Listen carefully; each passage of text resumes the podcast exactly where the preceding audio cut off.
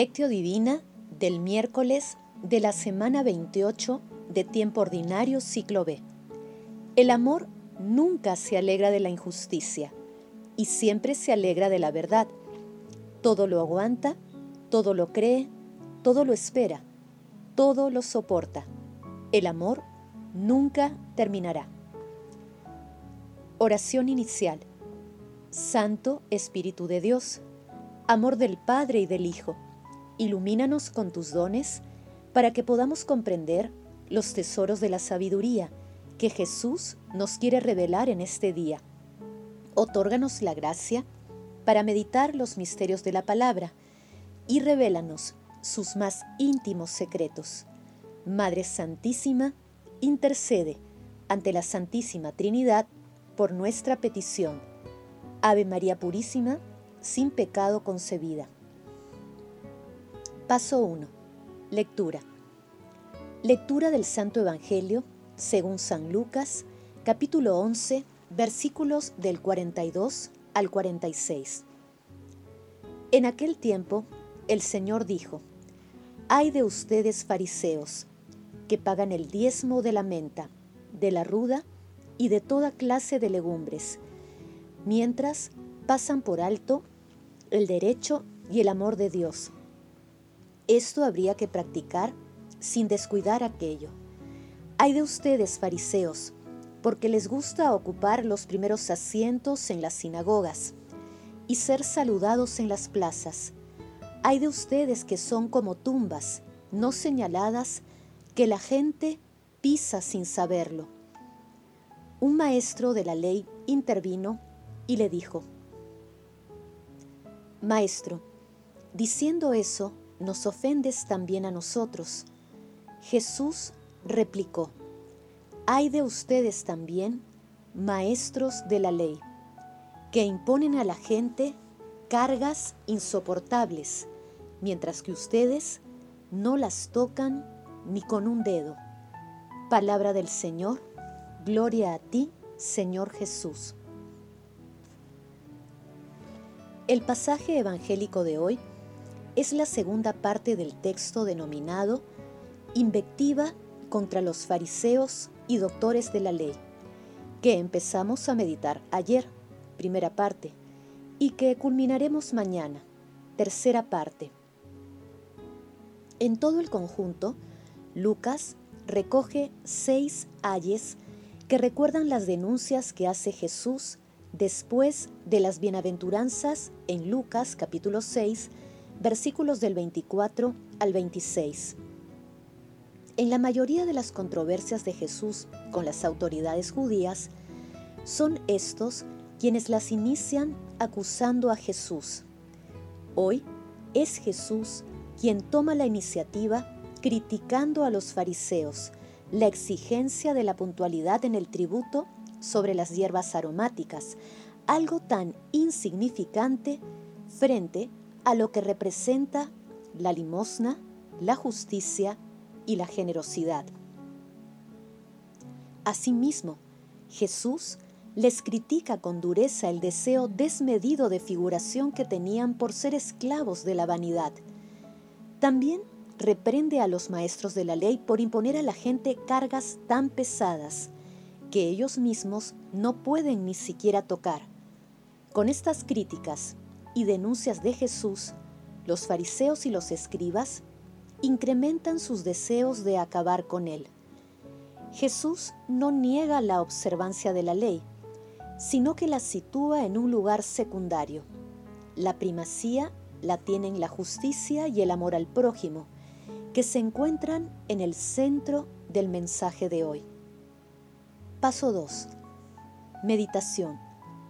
Queridos hermanos, ¿cuál es el mensaje que Jesús nos transmite a través de su palabra? Ustedes ya están limpios por la palabra que les he anunciado. Permanezcan en mí como yo permanezco en ustedes. Así, como el sarmiento no puede dar fruto por sí solo, si no permanece en la vid, tampoco ustedes si no permanecen en mí nuestro Señor Jesucristo expresa con claridad y severidad las inconsistencias de quienes no son coherentes entre lo que predican y su comportamiento.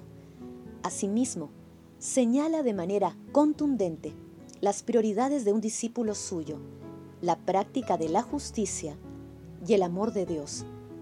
Nuestro Señor Jesucristo insiste que para ser discípulo suyo, el amor a Dios y al prójimo, así como la práctica de la justicia, deben acompañar el cumplimiento de los mandamientos.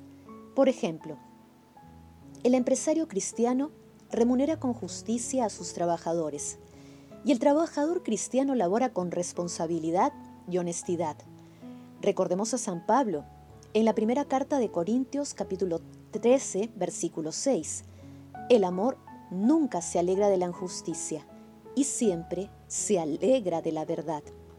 Hermanos, meditando el pasaje evangélico de hoy respondamos, ¿actuamos inspirados por el amor de Dios en el trato a nuestro prójimo? ¿Actuamos con justicia? Que las respuestas a estas preguntas nos ayuden a comprender que lo más importante en el seguimiento a Dios es el amor. Jesús nos ama. Paso 3. Oración. Espíritu Santo, nuestro corazón está dispuesto a seguir a nuestro Señor Jesucristo. Concédenos la belleza de la transparencia y la gracia de vivir cada momento de nuestra existencia amándolo de corazón. Amado Jesús, misericordioso Salvador, muestra tu amor a los agonizantes para que puedan contemplar tu salvación, y ten piedad de todos los difuntos de todo tiempo y lugar, acogiéndolos en tu morada celestial. Madre Santísima, elegida desde siempre para ser santa e irreprochable ante el Señor por el amor, intercede ante la Santísima Trinidad por nuestras peticiones. Amén. Paso 4. Contemplación y acción. Hermanos, contemplemos a nuestro Señor Jesucristo con un texto de Siluán, monje ruso. El alma del hombre humilde es como el mar. Si se echa una piedra en el mar, por unos instantes se perturba la superficie de las aguas, después se hunde en las profundidades. Así es como se engullen las penas en el corazón del hombre humilde, porque la fuerza del Señor está con él. ¿Dónde habitas, alma humilde? ¿Quién vive en ti? ¿A qué te puedo comparar? resplandeces clara como el sol, pero al enardecerte no te consumes. Con tu ardor enardeces a todos los hombres. Tuya es la tierra de los humildes, según la palabra del Señor. Eres semejante a un jardín lleno de flores, en el fondo del cual hay una casa magnífica en la que el Señor permanece a su placer. El cielo y la tierra te aman te aman los santos apóstoles, los profetas, los santos y los bienaventurados. Te aman los ángeles, los serafines y los querubines. Te ama por tu humildad la purísima Madre del Señor. El Señor te ama y en ti se regocija. Amado Jesús, confiados en tu amor y misericordia, deseamos asumir el compromiso de practicar tu justicia inspirándonos en tu amor. Glorifiquemos a la Santísima Trinidad con nuestras vidas. Oración final. Gracias, Señor Jesús, porque tu palabra nos conduce por caminos de paz, amor y santidad. Espíritu Santo, ilumínanos para que la palabra penetre a lo más profundo de nuestras almas y se convierta en acción. Dios glorioso, escucha nuestra oración bendito seas por los siglos de los siglos.